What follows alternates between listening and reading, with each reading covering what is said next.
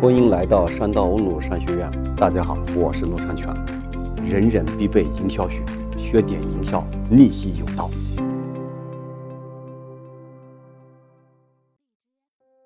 这堂课跟大家讲，为什么男孩不能穷养？那怎么养啊？那么为什么要讲这个主题呢？因为很多学生跟我讲说，老师啊，你到底怎么培养孩子啊？对不对？啊，我也不是培养孩子专家。那我跟大家讲啊，就是培养孩子其实是一个营销一个孩子的过程，就是产品需要营销嘛，对吧？那孩子更需要花更大的精力营销。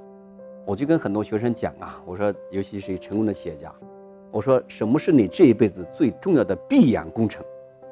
就是你死的时候能够安心的合上眼睛离开，就是把孩子培养成才，啊，一个人啊，这一辈子什么都成功，如果孩子不成才，那你死都不闭眼了，那就闭眼工程没做好，对吧？但话说回来，一个人啊，这辈子什么都没成功，孩子成才了，我跟你讲，这就叫什么？成功的闭眼工程，是吧？这个也就是说，你这个做事情你没有传承人啊，是吧？传承这没有才，呃，这个孩子不成才，传承不好。我们经常讲啊，说这个女儿要富养，对吧？说男孩怎么养呢？很多人脱口而出啊，我在这个清华北大讲过的问题企业家们，他们脱口而出穷养。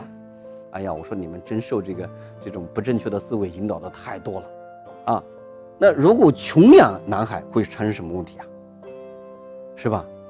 你见过哪几个穷人家的孩子，男孩子长大心胸宽广，对吗？从容不迫，自信豁达，能够包容他人，能够跟别人分享的。穷人家的孩子，大家想，往往他容容易什么？容易自卑、纠结，挣点钱也不愿意跟人家分享，因为太穷了嘛，挣点钱不容易。大家想，你不去拿钱跟别人分享，别人怎么会跟你合作呢？啊，我曾经讲过一堂课，叫什么？你想获得什么，首先要失去什么？啊，就在营大企业个营销那堂课讲的。大家这个可以到山道温度商学院 APP 下载，下载山道温度 APP 去听啊。那大企业个营销是一种一种大智慧的思维方式啊。这个内容我就不在这里面讲了。人人必备营销学这门课程主要是一个普惠的一个课程。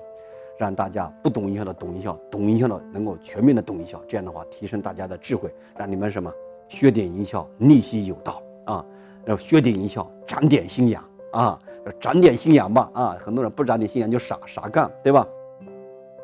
所以呢，那说到这个培养孩子，那我们先说，到底为什么女儿要富养？一个姑娘啊，如果从小在一个贫穷的家庭里成长。他的生命就处在一种叫不安全或者不确定感之中，他就会心中充满着一种什么自卑和恐惧，他就会对钱财过分的敏感，因为他需要钱财改变命运啊。他在成长的过程中，往往为了获取钱财，失去了做人的底线啊。所以大家记住，如果你们家庭条件好一点的话啊，姑娘、女儿啊，尽可能不要穷养，不要让她经历太多的艰辛。和吃太多的苦啊，所以要富养啊。那么同样的道理，大家想，一个男孩子穷养会不会发生同样的问题？当然会发生同样的问题啊。我们讲叫极品家庭，往往出大贪官啊。大家看那些被这个我们的中纪委、被我们法律啊绳之以法的大贪官，我就在网上弹出他们大概一百多个这个资料，你往往发现他们从小这些人都是极其贫穷的啊。看看什么徐才厚、郭伯雄、谷俊山、李冲成等等等等啊，这名字我数不过来啊！哈，从小都是极其贫穷，他贫穷的时候，他怎么样？就发誓要改变命运，就奋斗，啊，那在奋斗的过程中，大家他一旦得手，一旦权力得手的话，他权力干什么？就不停的获取钱财，不停的获取钱财，就失去他做人的底线。按常理讲，大家想，这些人啊，你做到那么高位置，你不缺吃不缺穿，你要那么多钱干什么？就是他从小家里太穷了，是吧？这就贫穷在他心目中打了一种让他深刻的、忘不掉的一个一个烙印。他觉得只有不停的获取钱财，才能让生命获得安全感，所以就失去了做人的底线啊！所以大家记住，男孩子千万不能穷养。那怎么养呢？建议大家一个词叫什么养？叫贵养，高贵的贵，啊，高贵的贵不是把它供起来不让他干活啊。所谓高贵的贵，大家所谓贵什么概念？富和贵最大的不同是什么？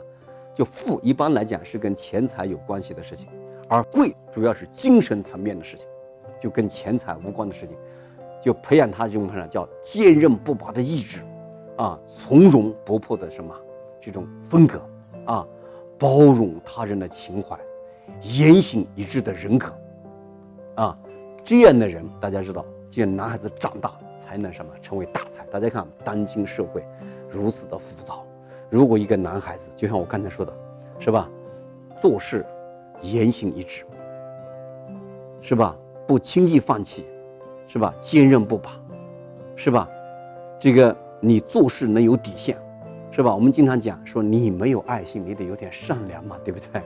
没有善良，得有点底线嘛。你看现在这个社会啊，你很多骗子啊。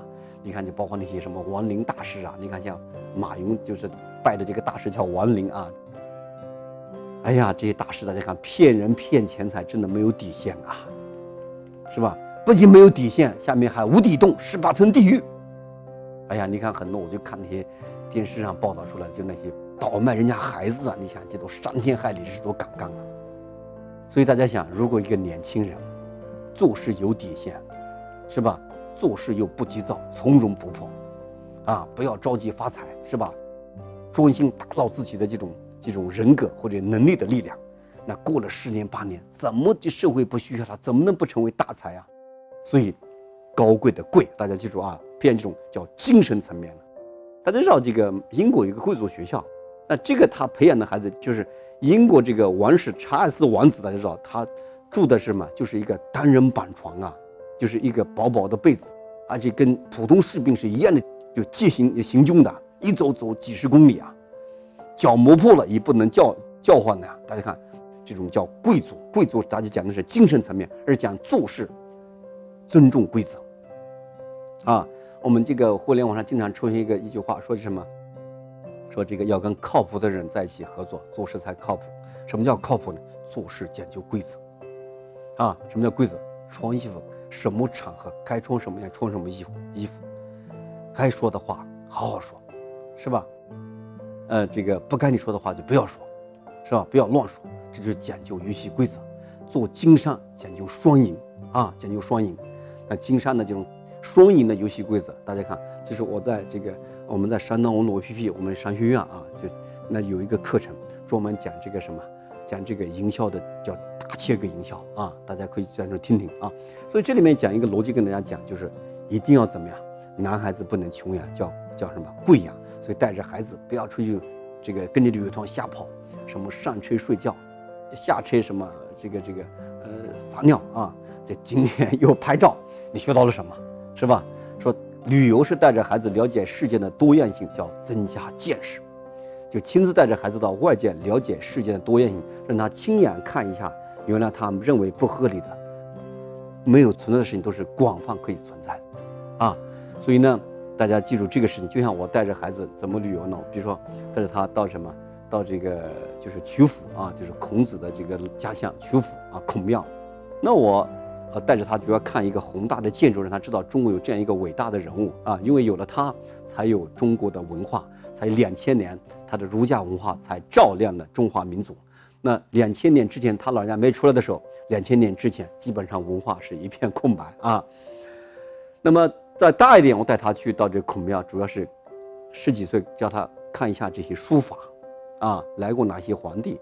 那么到十五岁，我就问他，你思考一个问题：为什么到孔庙里面来的这个皇帝都是每一个朝代第三任皇帝比较多啊？